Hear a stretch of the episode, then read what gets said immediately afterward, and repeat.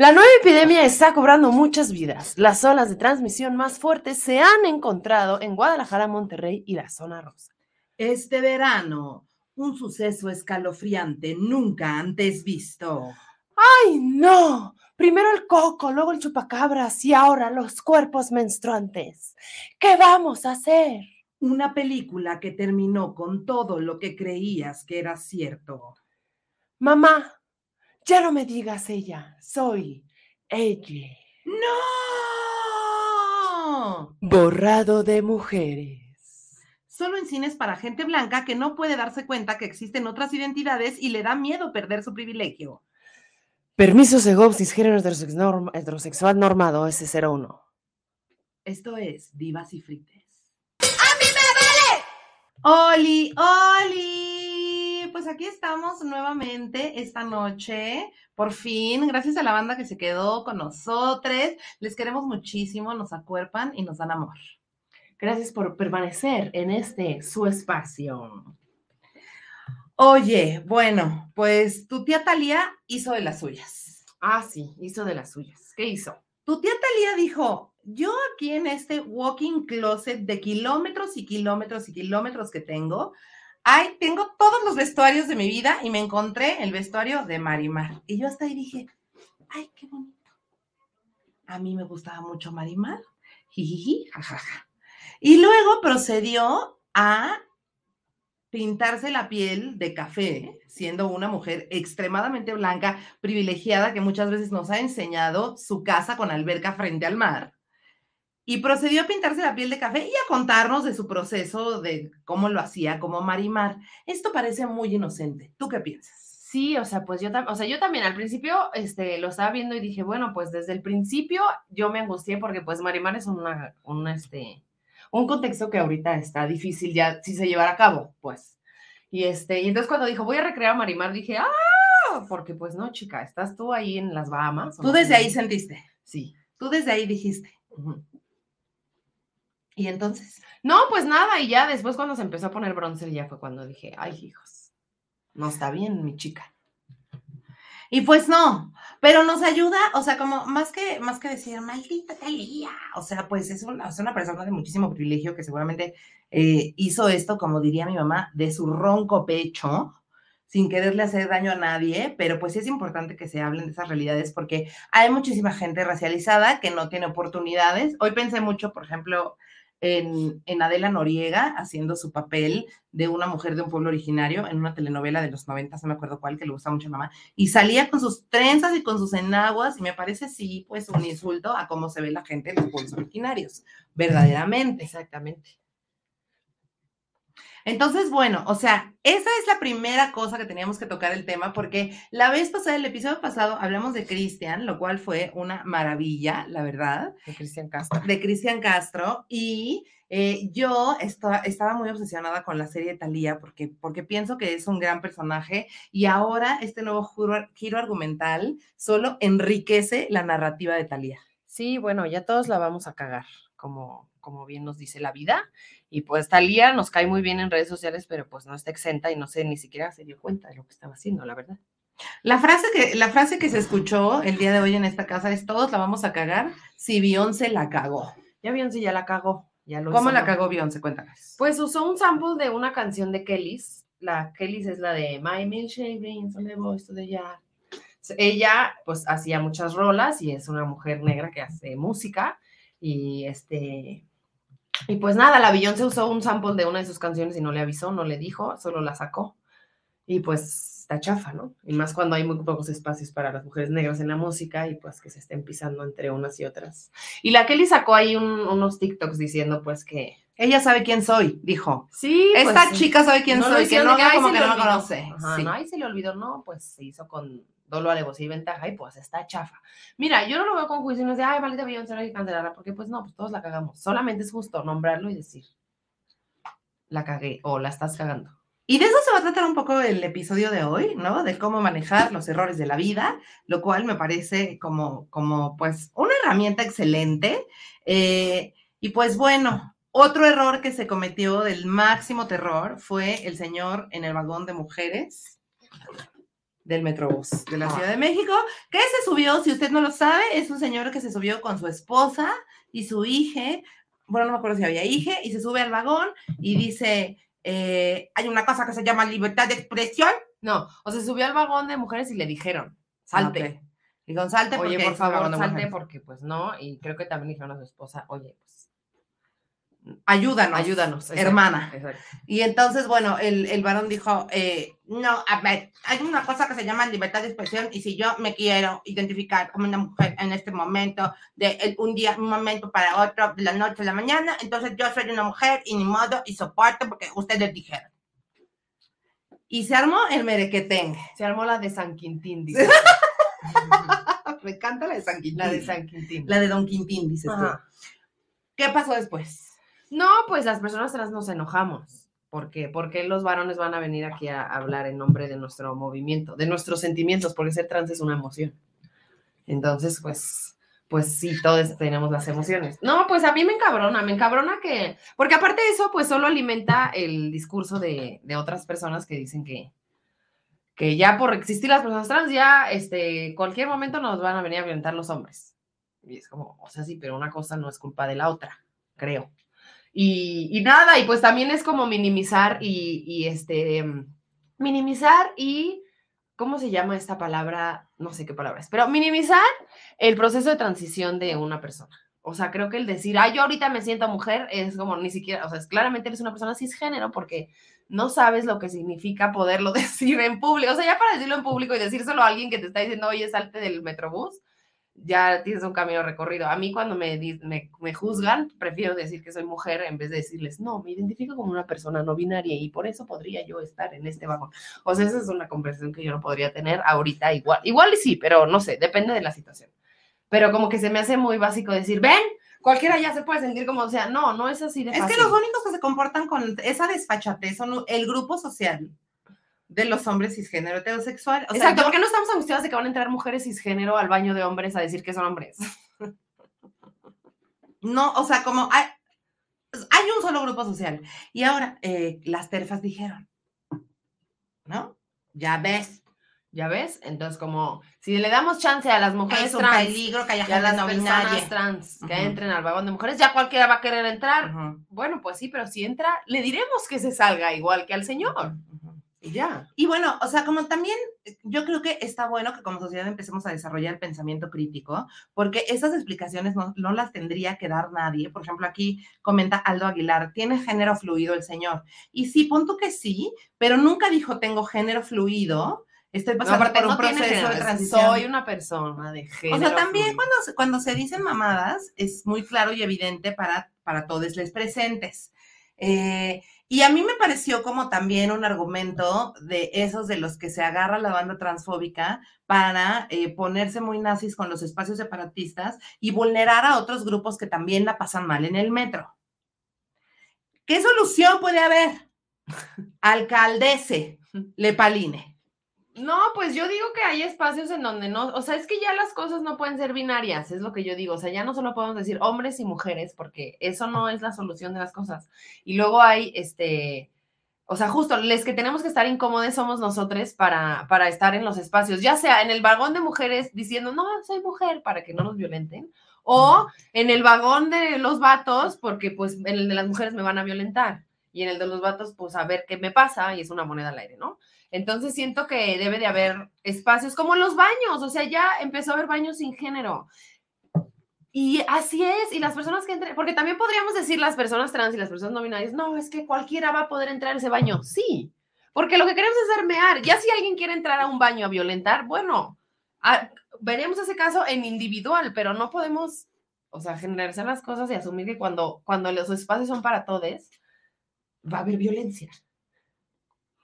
Y aparte es someternos un poco, ¿no? O sea, es someternos ante la narrativa de que no importa si somos 45 mujeres en el vagón, en el momento en el que entre un cuerpo sexuado masculino, en ese momento todas estamos a merced de lo que nos pueda hacer. Es como, ¿por qué? O sea, creo que el punto de, del vagón de, de, de esos espacios como el vagón de mujeres es acuerparnos.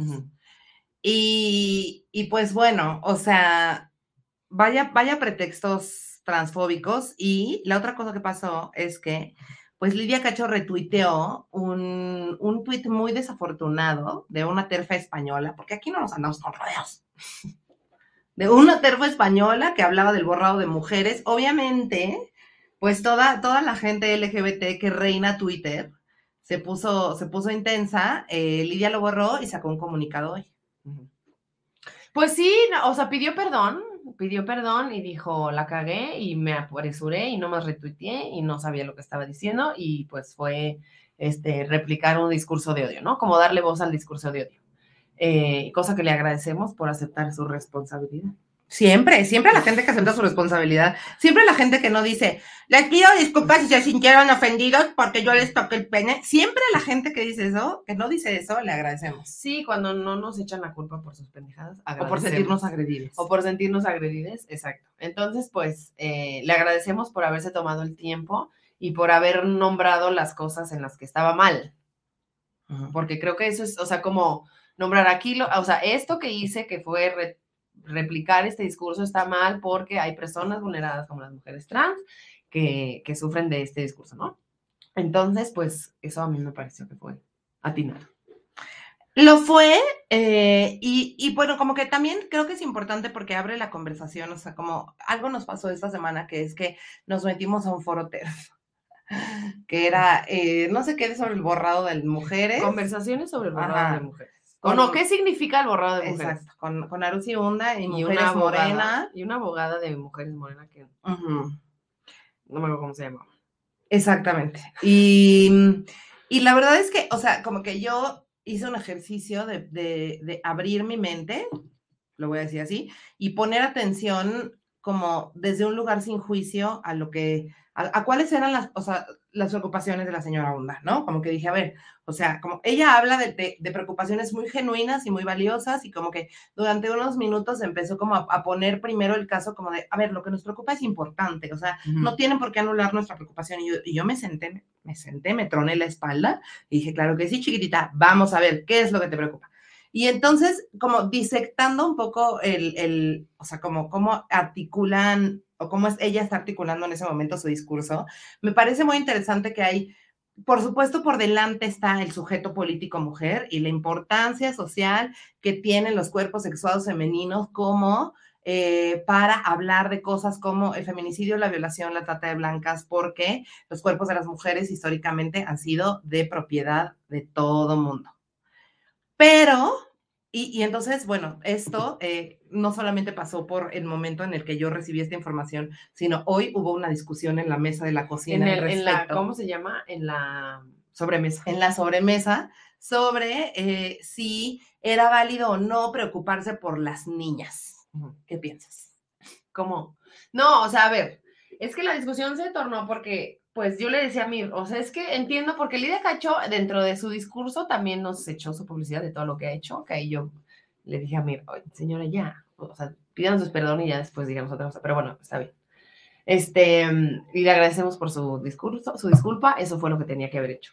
Pero dentro de su disculpa decía, como tenemos que preocuparnos porque este, la trata de blancas y las niñas siguen siendo violentadas y nuestras infancias, bueno, nuestras niñas, este, pues eh, tienen muchos peligros y hay muchas violencias que las, que las atraviesan, ¿no? También a Rosy lo mencionó. Ajá, y entonces yo digo, sí, pero donde puse yo como mi punto fue como, no podemos solo ya hablar de las niñas. Yo no estoy diciendo que no, sino es como, sí, las niñas y qué más. Porque hay muchas infancias que no se identifican como niñas y que también son atravesadas por estas cosas.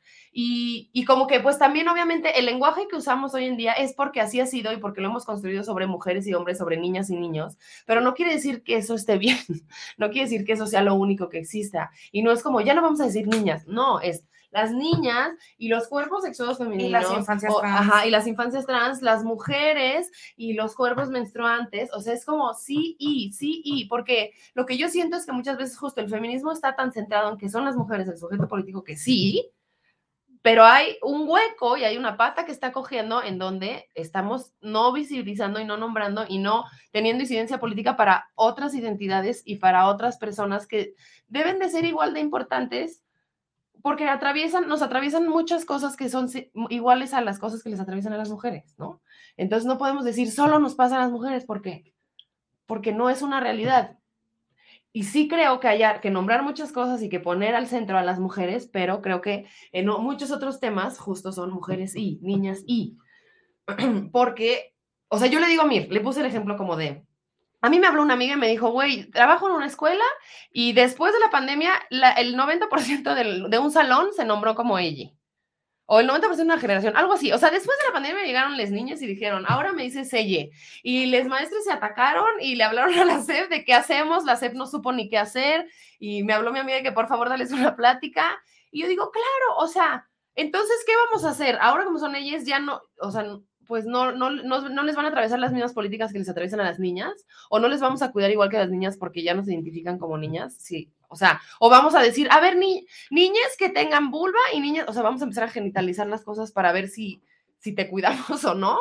Entonces creo que solamente es cuestionar sobre qué hemos construido y decir, bueno, esto no funciona, esto sí, esto estamos todos de acuerdo, pero hay que sumar estas otras cosas. Claro, a ver, alguien preguntó quién es Lidia Cacho. Lidia Cacho es una escritora y periodista que describió una red de pederastia hace 16 años en México. La publicó en un libro que se llama Los demonios del Edén y tenía pues ahí eh, todo el té de un montón de empresarios y gente muy poderosa en México que está implicada en este pedo y ha sido tan peligroso para ella que se tuvo que ir del país. Entonces no es una feminista menor, y es una persona que es, o sea, como tiene una influencia muy grande sobre, pues, el activismo del derecho por las infancias.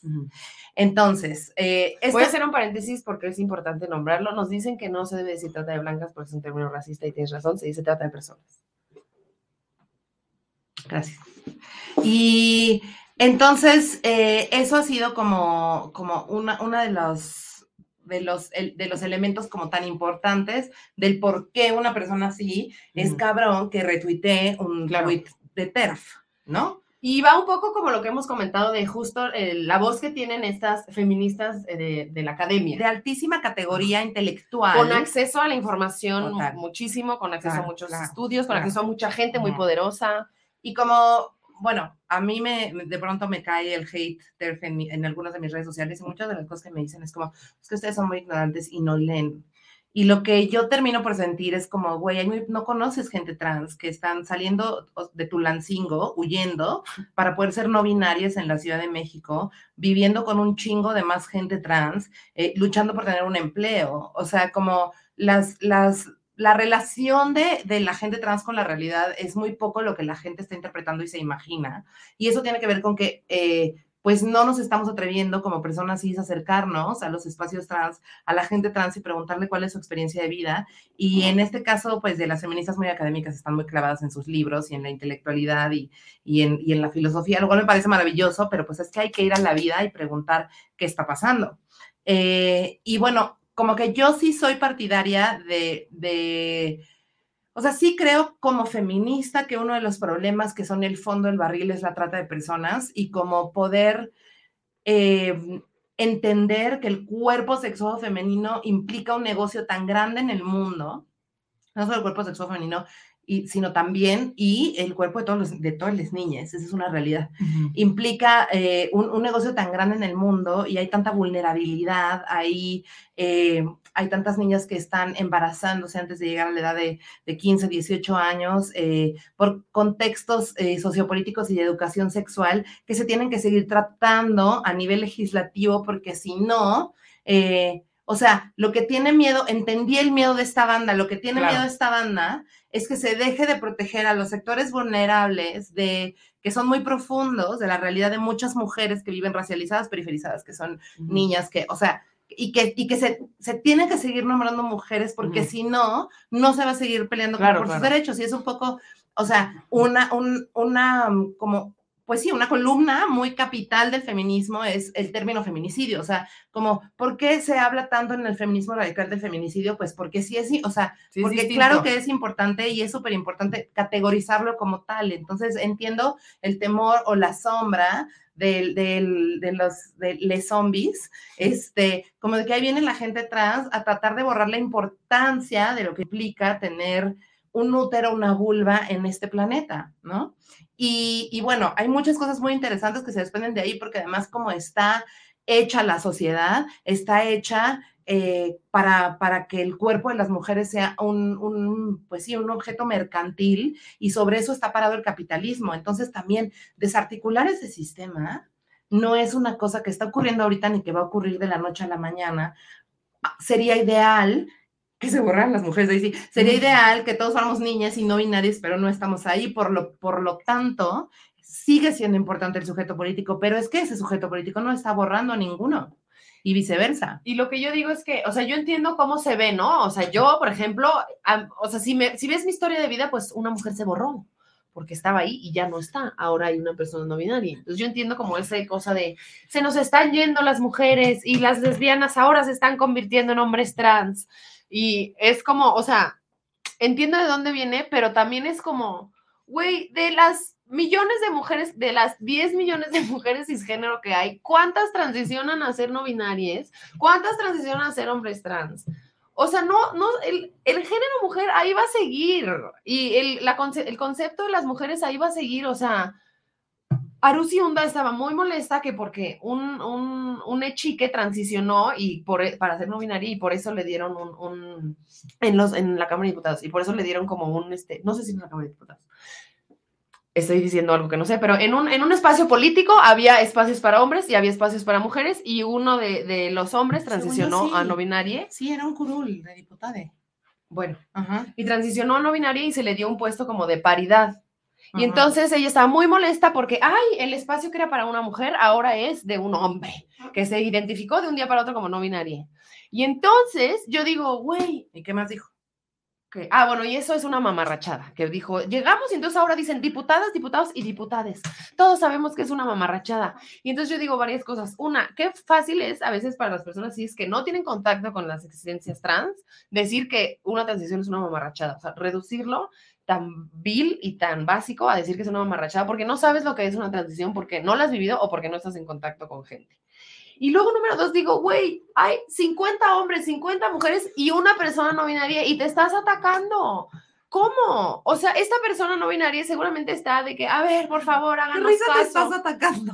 Te atacas por una persona, o sea, yo estaría esperando que en la Cámara de Diputados hubiera mujeres, personas no binarias, mujeres, hombres, hombres trans, mujeres trans, personas no binarias de, este, de dos espíritus. O sea, no sé, que fuera literal, que hubiera representación de todos. Gente intersexual. Gente intersexual, este, personas racializadas. O sea, hacerlo diverso neta, para que nuestras voces sí sean escuchadas. Pero si paso uno es que una persona se identifica como no binaria y nos atacamos, no manches, ¿cómo le vamos a hacer? Y esa, seguro la voz de esta persona es silenciada todo el tiempo también. Nos dicen, por ejemplo, por acá que hay una tendencia de celebridades que crían a sus hijos sin género y también hay gente, ciudadanos de a pie, dices tú, este, que crean a sus hijos, que crean a sus hijos sin género y a mí me parece una resistencia muy cabrona y que sí se está formando, o sea, es parte de lo que hablamos hoy en la tarde, o sea, sí se está formando una resistencia desde, desde que el día de hoy hay mucha más gente no binaria que hace cinco años afuera del closet y el punto es que se siga pavimentando el camino para que eventualmente podamos deconstruir el género de raíz, pero para eso se tiene que desarticular un montón de cosas. Y esas preocupaciones como los sujetos políticos me parecen como muy genuinas, eh, pero sí también creo, y una cosa que me dijo Pali que me dejó girando, es como, lo que pasa es que también en, dentro de las muchísimas cosas en las que estamos construyendo el término niña y mujer, hay una parte en la que implica ser un peligro, ¿no? Y entonces, claro, o sea, yo tuve un viaje así a mi infancia cuando mi mamá me contaba todas las violencias sexuales que recibió camino a la escuela y era como ser mujer es un peligro, no lo puedes olvidar porque si te olvida un segundo, eh, te va a pasar algo, ¿no? Y hasta el día de hoy esa sigue siendo una realidad eh, que entra a mi, pues sí, a mi, a mi campo electromagnético, a mi, a mi mente, en la que yo estoy recibiendo esta información de que es súper peligroso ser mujer y ¿Qué, o sea, cuando me dice Pali, bueno, ¿y qué pasa si le damos la oportunidad a, las personas que llegan a este mundo a no tener que cargar con ese lastre de que es súper peligroso inherentemente ser quienes son? Nada más por lo que traen, entre, por la genitalización. Y yo digo, así como, o sea, así como yo te digo, es que qué chido, imagínate que nos crían sin género y entonces eso hace que muchas de las experiencias que muchas nos limitamos, porque yo no voy a vivir eso porque es del otro género y no me corresponde, que eso me parece como, güey, ¿cuántas cosas no vivimos por eso? De la opresión. Y también sería muy hermoso que pues pudiéramos vivir todas las cosas y todas las experiencias y nos, y nos viviéramos como seres humanos completos, diversos, libres y hagamos lo que se nos guste. Y también nos quitemos las cosas de encima que es como mujer va a ser peligroso y también le digo Mir, o sea, construyen sobre que la, debilidad de las mujeres y pobres de nosotras y, hay cuidado y vienen los hombres que nos van a violar y a los vatos les construyen sobre, a los niños de que, ¿y cuántas novias traes? Y ya te vi que eres un mujeriego y pégale a tu amigo si no te habla bien. Entonces yo digo, puta, ¿cuántas cosas desde que nacen con pene o vulva les ponemos encima y, y ya, o sea, y ya está, ya está dado por hecho, pues eres niña y así te va a ir y ni modo, mijita. Y entonces, puta, años después uno tiene que ir a terapia y de construir y decir, güey, no, no soy lo que me dijeron y no tengo que identificarme nada más con esa parte de mi historia porque ni siquiera me ha pasado nada y ya, o sea, ya de niña no te ha pasado nada y ya te, como tú dices, o sea, ya te dan un bebé y ya vas a ser más, ya tienes que cargar con un montón de cosas que nadie, nadie nos preguntó. Y que, o sea, para mí también es, por eso me pareció como pues una, una comunicación neutral la que salió de Lidia, porque es como, o sea, es una morra que dijo, estoy de acuerdo con unas cosas y con otras no estoy de acuerdo. Y entonces eso a mí me permitió decir, uff, yo también estoy de acuerdo con unas cosas y con otras no estoy de acuerdo. ¿Cuáles son las cosas con las que no estoy de acuerdo con el feminismo radical, con la transfobia? Y con los pretextos para ser transfóbicas de manera como medular en su discurso. Pero 100% creo que los feminismos se pueden comunicar si sacamos el discurso de odio del camino. Y esa tiene que ser una propuesta que venga de nosotros porque del otro lado es totalitario y es o somos, somos nosotras o son ustedes.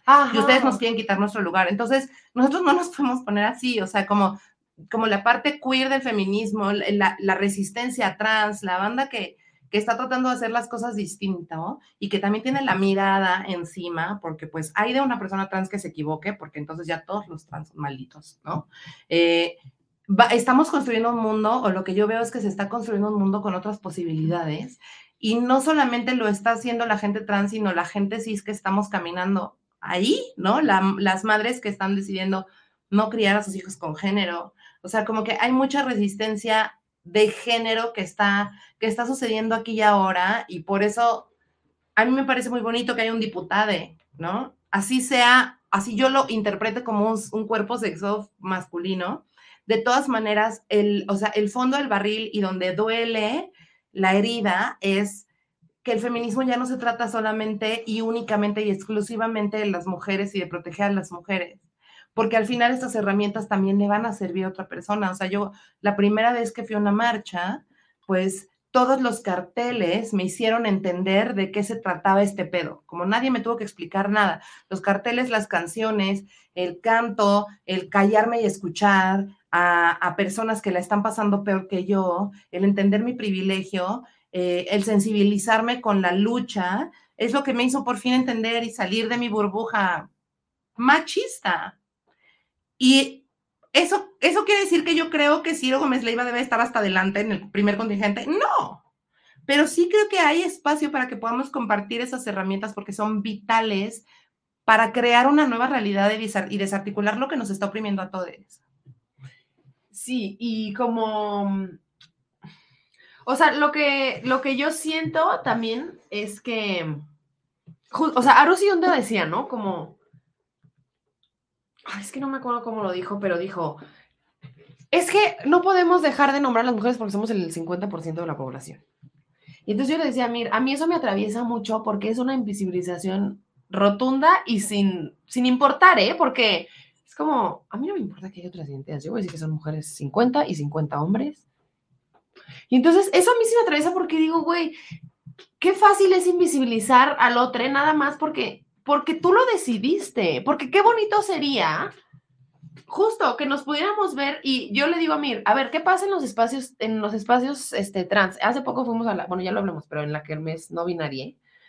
Y lo que pasaba era que celebrábamos nuestras diferencias y eso a mí me parece una herramienta absolutamente fabulosa, porque en vez de decir, mira cómo eres diferente a mí, te voy a rechazar, Es como, güey, lo que te hace diferente es lo que te hace ser tú y eso lo amamos. Y como hemos atravesado tantas cosas las personas, digo, las personas trans y no binarias, ya, ya vimos, ya, ya, ya entendimos que, que este sistema está jodido y que lo que tenemos que hacer es abrazarnos y darnos amor y más en donde nos duele. Porque si nos empezamos a comunicar desde ahí, podemos construir muchas cosas. Y yo con esta gente en las kermeses y así, llego y siempre es amor y siempre este abrazo y no te conozco, pero si estás aquí, qué chido que ya estés aquí, porque si llegaste aquí es porque nos amamos todos, ¿no?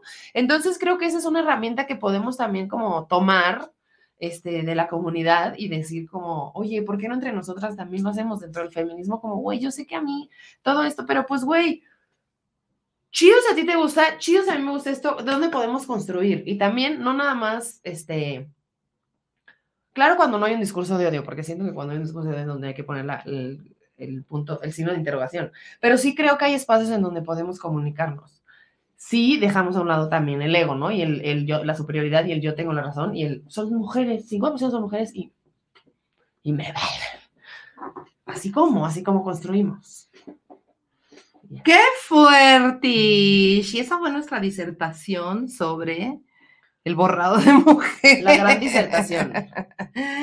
y eh, vamos a lo que sigue. ¿Quisieses? Ok.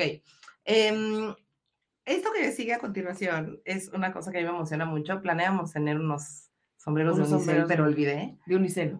De unicel, de, aluminio. si nos ponemos ese, esa falda, que ¿Cuál? La de plástico. A ver, ponte tu falda de plástico. Uy, ya sé, mira, tú ponte esta. Aquí hay, aquí hay hechizo. no, ¿tú crees que este? No, más bien ponte majari. Ay, no, qué fuerte. Fuerte aquí el... Ponte este también. Y yo me voy a poner este. Muy bien.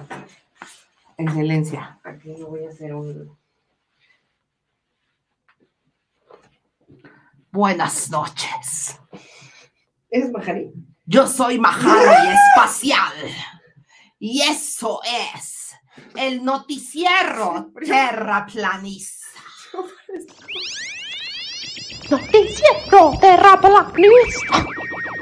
Noticiero terraplanista. Wow, qué. Perdón. Vecinos cercanos a la luna terrestre se quejaron por el ruido causado por el rave Illuminati que ocurrió en días pasados en el lado oscuro de la luna. A ver cuándo invitan, yo llevo el porra. La reina Isabel de Inglaterra volvió a parpadear vertical en una entrevista en la que aseguró que la dieta favorita de Buckingham es la O positivo.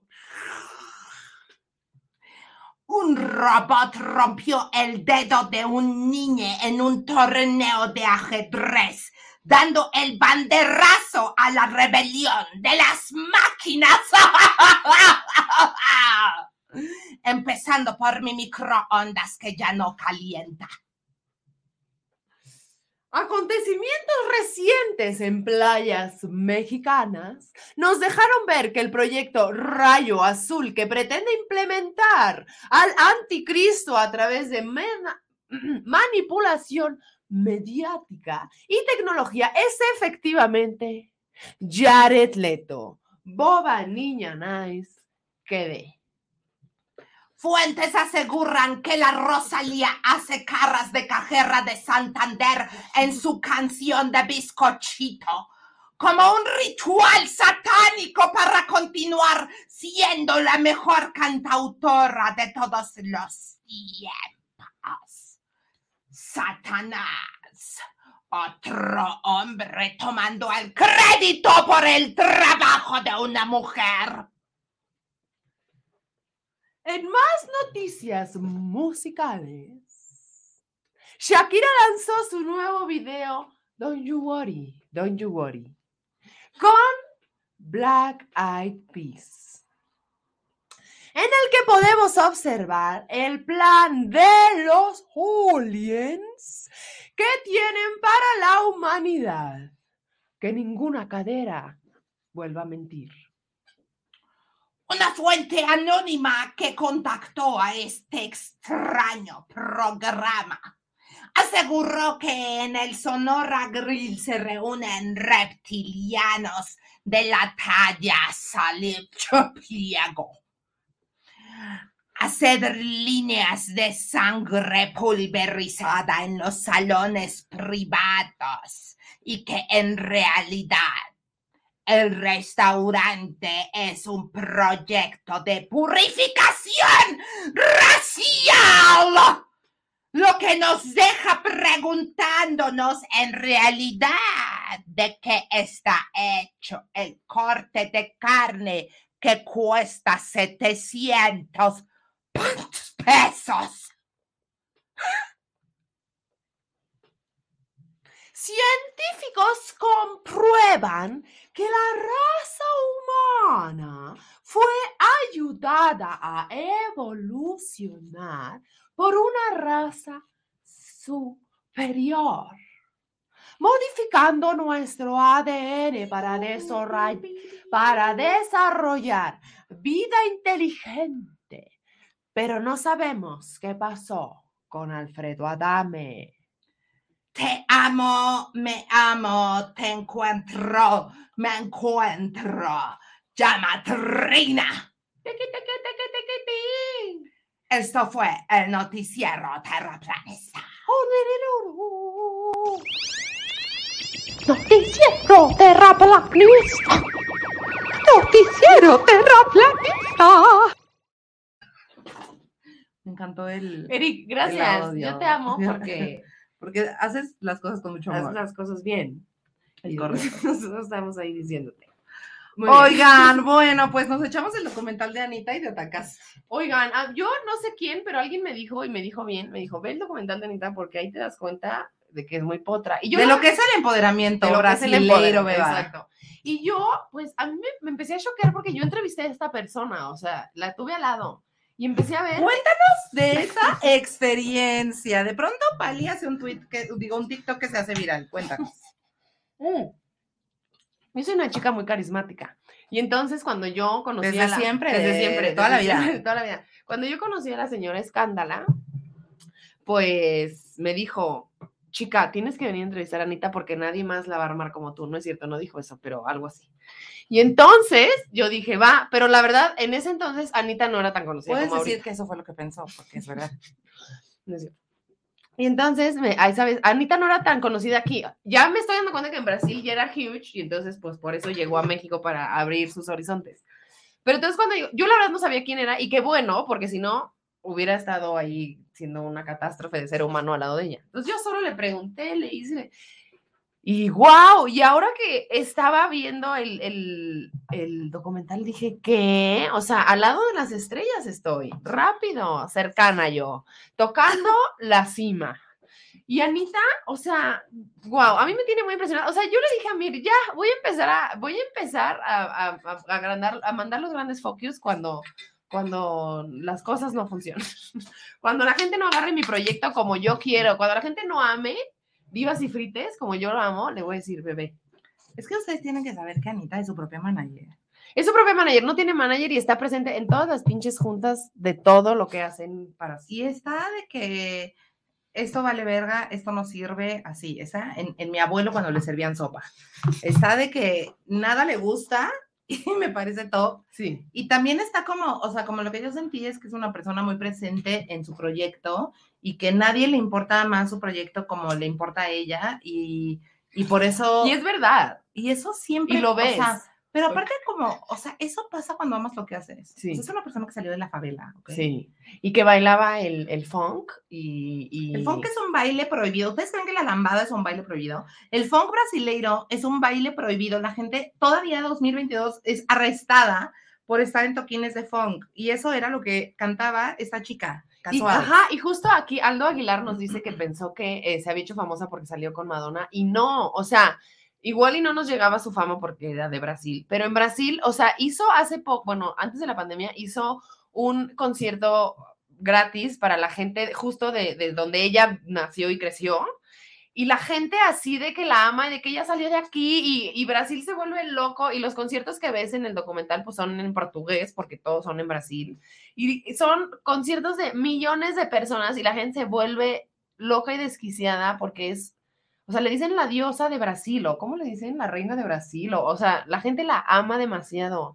Y justo aquí como que ya la recibimos cuando ya empezó a, a tocar las grandes ligas, pero, pero salió de las favelas.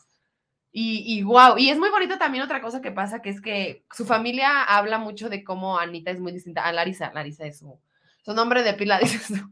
Y eso me parece, eso me dio como también mucho entendimiento. Dije, claro, o sea, no puedes ser la misma persona que eres en, aquí en la, aquí en el en una reunión en tu casa, a en un eres escenario, en un escenario o en- de personas. o en una junta de trabajo en donde no te están dando lo que...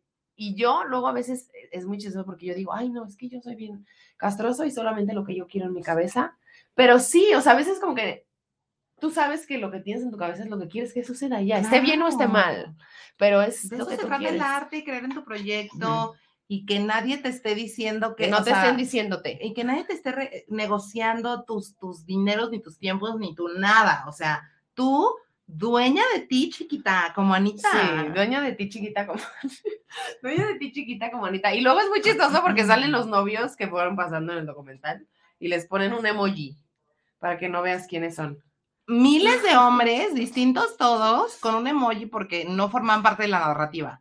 Lo Y cual luego- me pareció algo cabrón. Y ella todo el tiempo dice como, eso también es muy chido, cómo habla de su sexualidad y cómo habla de cómo se vive como una mujer, este, que aparte, pues, todo, todos sus familiares, hermanos y demás hablan de cómo hipnotiza a los varones rápido. Y eso me pareció, wow, porque seguramente trae a todo el mundo atrás y, y le vale. Y está de que yo cojo con 10 y me vale y voy, y no- en estas vacaciones no he cogido y, ah, y a mí me encanta. Y es como, sí, bebé, o sea, es muy bonito ver un person, un, ajá, o sea, como un artista que no, no solo está en la perfección ni en el, ay, claro que no, yo nada de eso hago, sino como, güey, de esto soy. Y es, y es celebrar lo que la hace única, pues. Les recomendamos muchísimo el documental Sí. de Aniru. De Anire. Niru.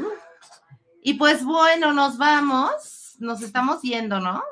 Nos pregunta aquí eh, tu diosa del pop y Uh, qué, con- qué- qué concluimos sobre el foro de la Arusi o como se escriba. Pues mira, no sé si es una conclusión. A mí, lo que yo le dije a mí es, a mí me da mucha angustia, uno, pensar que esta persona que yo veo con sus respuestas, que claramente no le interesa o no quiere tomarse el tiempo de saber que otras realidades existen porque ella tiene muy clara su discurso. Y a mí lo que me da angustia es que es la persona que está sentada en la toma de decisiones y en la incidencia política. Y entonces yo digo, chale, o sea, si esas son este, las personas que están tomando las decisiones de paridad y de este, perspectiva de género y demás, pues me da angustia porque no, para ella no existen más que mujeres y hombres y yo pues no estoy dentro de su panorama.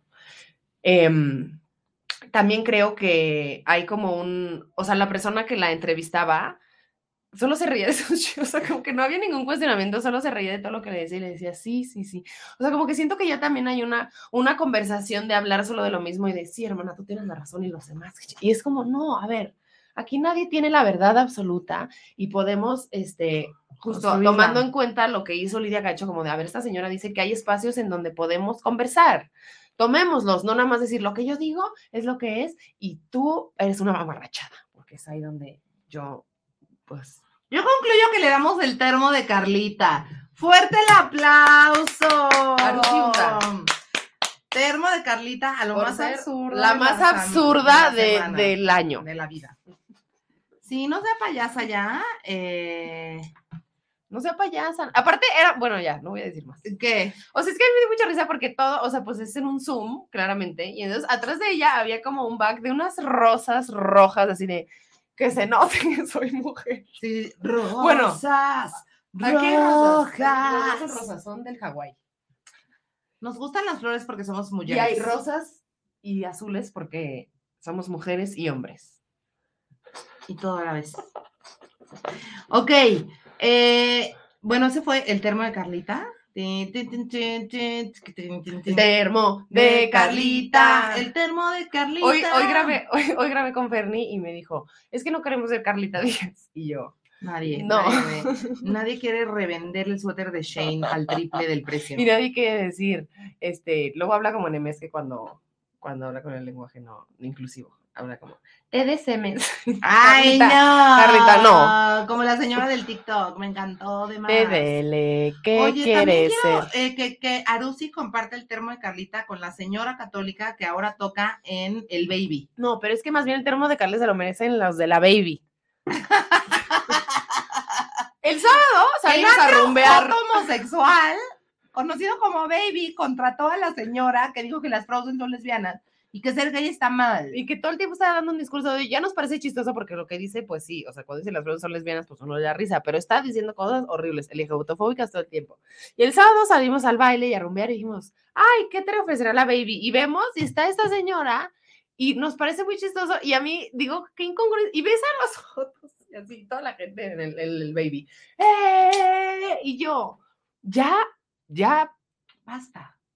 Un abuso, o sea, una persona que está diciendo cosas de odio y estamos aplaudiéndole porque, ay, Y qué está chistoso. poniéndole canciones a los jotos. También la señora está ya como va ahí. No, bueno, pero seguro le para dijeron, siempre. le dijeron, y, oye, está ven". de- y está viendo que están los está de que está bien. Yo creo que no soy tan homofóbica si me dan dinero. Exacto. El termo de Carlita, el termo de Carlita. Me dieron un besito. Ok. Y- Ustedes no saben, pero mi Raven es la persona que más ternura me da. Tú te mereces le ternere, la ternura. Tú eres la ternura 89. ¿Eres hétero o eres normal? Soy normal. Ok, y la re, re- re- Uh, la recomendans. La la recomendans. ¿Y La este? recomendans. Re- re- re- re- La recomendans. La recomendans. La recomendans. La Uy, ya sé quién esta semana es este. cabrona. Obviamente llegamos tardísimo al trending topic como si. No, Trending topic. oye, pero yo Trending topic. Bueno, no, sí, sí llegamos tarde, sí llegamos tarde. Llegamos al- del, del, del- o sea, Alexis Anda ya hizo un podcast dedicado a este pedo. Ok. Seguro leyó libros que terminó antes que viéramos la película. Pero, de todas maneras, si usted no la ha visto, vea Everything Everywhere All at Once. Sobre todo y más que nada porque no le gustó a Luisito Comunica. La recomendan. Dance, dance, Véanla, dance, vean esa película, cuesta 75 pesos en YouTube. eh, si no, también pueden ir al cine y seguramente ahí la pueden ver, pero nosotros la vimos en YouTube y la primera media hora no sabes lo que está pasando y te volteas a ver con la persona que la estás viendo o a ti misma y dices, ¿estoy marihuana o, o sí está pasando lo que está pasando? Y después todo empieza a hacer sentido, yo lloré, reí, está, wow, véanla, entendí todo, entendí todo y ya, ya quiero hacer muchas cosas. Ahí sí, ya. Me encantó. Está muy cabrona, está muy, muy, muy cabrona y aparte habla como de cosas muy fundamentales y muy hermosas que, se, que obviamente se quieren tocar en el arte, pero de una manera cero obvia y es un viaje psicodélico de máxima ayahuasca eh, que me parece... ¡Uh! Acabamos de tener un, un momento telepático. Cuéntale a la gente qué pasó. Wow, yo iba a escribir eso y dije, no encuentro. Wow, no, pues tuvimos un momento telepático en el que no habíamos acordado previamente cuál era el gran plato de cereal. El gran plato de cereal es el premio a lo más hot de la semana. lo más hot de la semana. Y entonces, el gran plato de cereal, y yo pensé y dije, uy, le voy a decir a Mir que esta persona que acabamos de ver ahorita será el gran plato de cereal. Y en eso, mi Ramírez, de repente, pues, escribió en nuestro documento la persona que yo había Semoa es nuestro gran plato de cereal porque es la más. Acaba de sacar un cómic que es una colaboración de muchos artistas eh, con que están ilustrando sus canciones. Hoy hicimos ahí eh, un performance medio locochón en la terraza. Estuvo muy divertido. Eh, ella leyó, o sea, como leímos el cómic y la verdad es que es una persona que me inspira cabrón porque me hace sentir que el arte es un estado de la mente y no nada más ocurre cuando hay algo a cambio, sino es lo que recibes a cambio es el arte. A mí me da mucha paz porque Semoa está haciendo lo mismo que yo, que ya gasté todo mi dinero en mi cómic y ahora tengo que... Ya gasté todo mi dinero en mi show, ya gasté todo mi dinero en producir mi canción y así estamos nosotros de que todo mi dinero en vestuario drag, en pelucas, porque lo único que creo es en mi arte. Y eso es muy hermoso porque pues la admiro mucho y, y aparte tenerla como cerca y que nos invite y que confíe en nosotros me parece muy hermoso. Así que, Semoamita. Aquel gran plato de cereal. Ya digo que ya tengamos cortinillas con tu voz. Con tu voz. Jalo. Oigan, pues muchísimas gracias a toda la banda que se conectó. Eh, quiero referirme a un momento que me pareció de mucha epifanía de este episodio, que fue cuando la diosa del pop me dijo, no se trata, no se dice trata de blancas, se dice trata de personas.